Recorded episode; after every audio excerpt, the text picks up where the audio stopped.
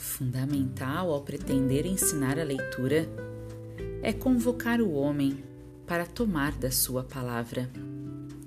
Ter a palavra é, antes de tudo, munir-se para fazer-se menos indecifrável.